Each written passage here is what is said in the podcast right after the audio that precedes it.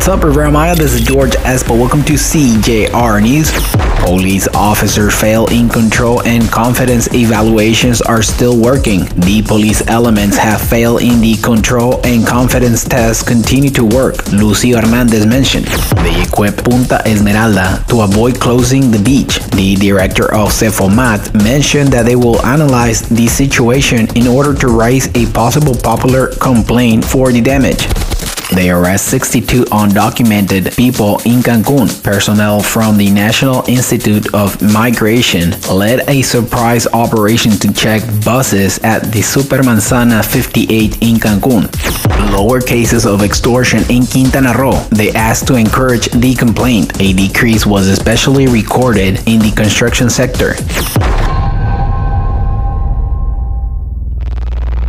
Thank you for listening, CJR News. This is George Espo. You can find me on YouTube at CJR News. Don't forget to subscribe to our podcast on Google, Spotify, and Apple. Thank you and goodbye.